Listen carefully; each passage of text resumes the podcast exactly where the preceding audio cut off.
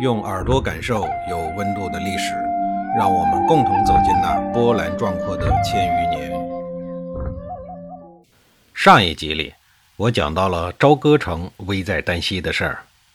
公元前四九一年七月，齐景公命令大夫田齐和玄师带领齐国的一支偏师，和魏国大夫宁贵一起，带着军队支援朝歌，要救援市集社。赵鞅避实就虚，移师攻打邯郸。至九月，赵鞅兵临邯郸，下令大举攻城。赵季在邯郸固守近两个月，终于抵挡不住赵鞅的攻势。当年十一月，邯郸守军力竭而溃，赵鞅率军攻入了邯郸，邯郸光复了。战败之后，邯郸赵季逃到了灵地。齐魏联军听说北方重镇邯郸被围。便让玄师带领军队前往北方救援，接纳赵季。就在赵鞅为光复失地而奔波不止的时候，齐景公又派国下向晋国腹地发起了进攻。由于赵鞅的军队主要在应对市集社玄演的内乱，对于国惠子的进攻无可奈何。短短一个月的时间，齐国人就连续攻陷了晋国的邢、任、滦、虎口等城池。并一直打到了鲜鱼，后来又将战败的市集社玄衍送到博人城给保护了起来。面对齐国近乎疯狂的在晋国大地上肆无忌惮的扫荡，赵鞅一直坚忍着。他坚信这是黎明前的黑暗。经过一个冬季的休整，晋军准备向市集社玄衍发起最后的总攻。真正的政治家无疑明白。斩草要除根这一句无数鲜血所换来的金句。公元前四九零年开春，赵鞅率领晋军将博人城团团包围，攻势非常的迅猛。巡演市集社在博人城中无法立足，最后逃到了齐国。至此，中行氏范氏家族彻底告别了晋国的历史舞台。赵鞅苦苦奋斗了八年，终于平息了晋国的第二节内战。而齐国插手晋国内政的计划也彻底破产。不久之后，齐景公就去世了。齐国在齐景公去世后，国政随即被田氏掌控。又过了不久，就发生了田氏代齐这一震惊天下的大事儿。晋国霸主虽然强大，但严重的内斗制约了国家的发展，最终就像前苏联一样，虽然强大。但顷刻间就会分崩离析。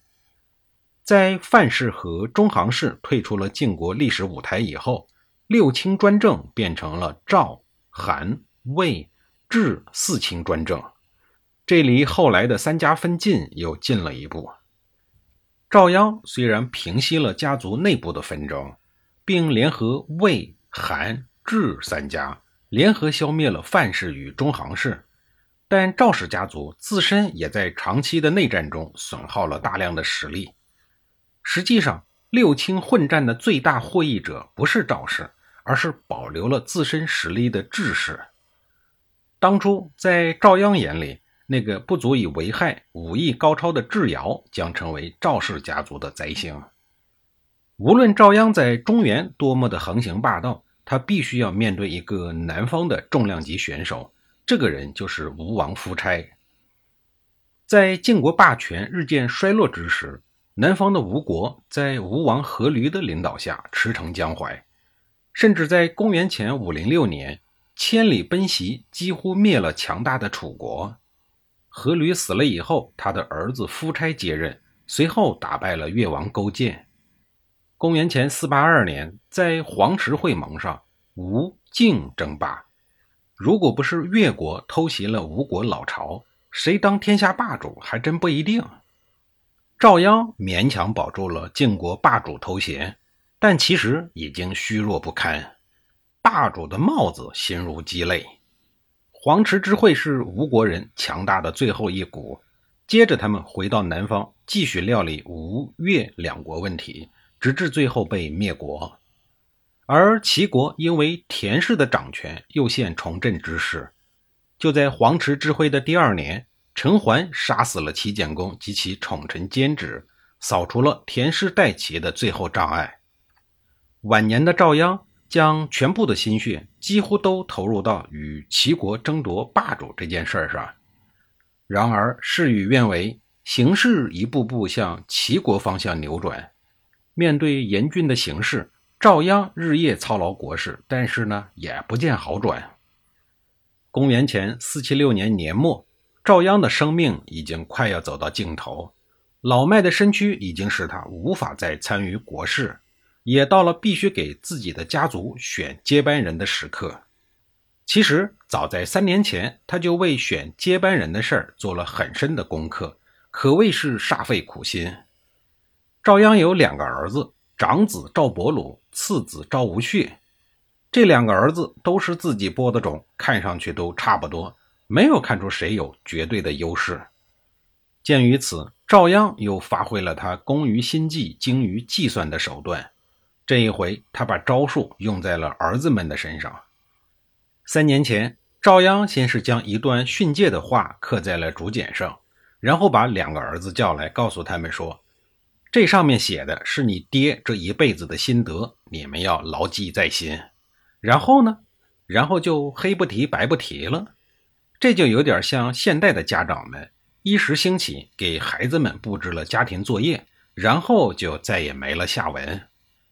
三年后的今天，赵鞅开始收网，他把两个儿子叫到了自己的病床前，说：“你们俩分别给我背诵一下当年我写在竹简上的内容，那是我这一辈子的心得。”长子赵伯鲁当场就傻眼了，早就忘得一干二净。竹简在哪儿都找着费劲，更甭说背竹简上的内容了。而次子赵无血则面色从容，立刻潇洒地背了出来，一字不落，甚至还当场从袖子中拿出了那一块竹简。这一轮考试不用说，赵无血完胜，继承家主一职。弥留之际，赵鞅留下了最后的遗言，说。他日赵氏有难，晋阳足以依靠。说完以后，赵鞅走完了他战斗的一生。有人会说，这算什么呀？拿这个办法来选接班人，这不是胡来吗？这能看得出什么呀？万一就是凑巧呢？万一赵无血就是个草包呢？只会天天记他爹的指示呢？其实没那么简单。再其实，这相当的科学且大有学问。让我来给大家分析一下赵鞅的背书选储的合理性。首先，从赵鞅的角度来看，我说的话，孩子们会不会记得？我推行的政策，孩子们将来会不会贯彻？这一点很重要。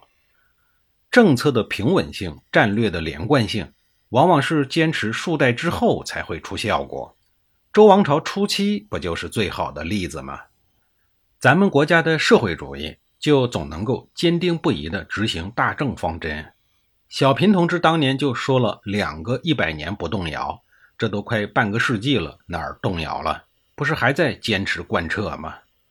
其次，通往权力的道路注定充满荆棘，每一个参选者都应该提着十二分的小心，每日如履薄冰。只有不断的通过每天都可能发生的严峻考验，才有可能继续参赛。听起来很辛苦，是吧？但这就像是权力战场上的军校，只有通过了魔鬼的训练，将来才能真正的面对风绝云诡的政治环境和瞬息万变的周边形势，不是吗？下一集里，我继续给您分析赵鞅选择接班人的事儿。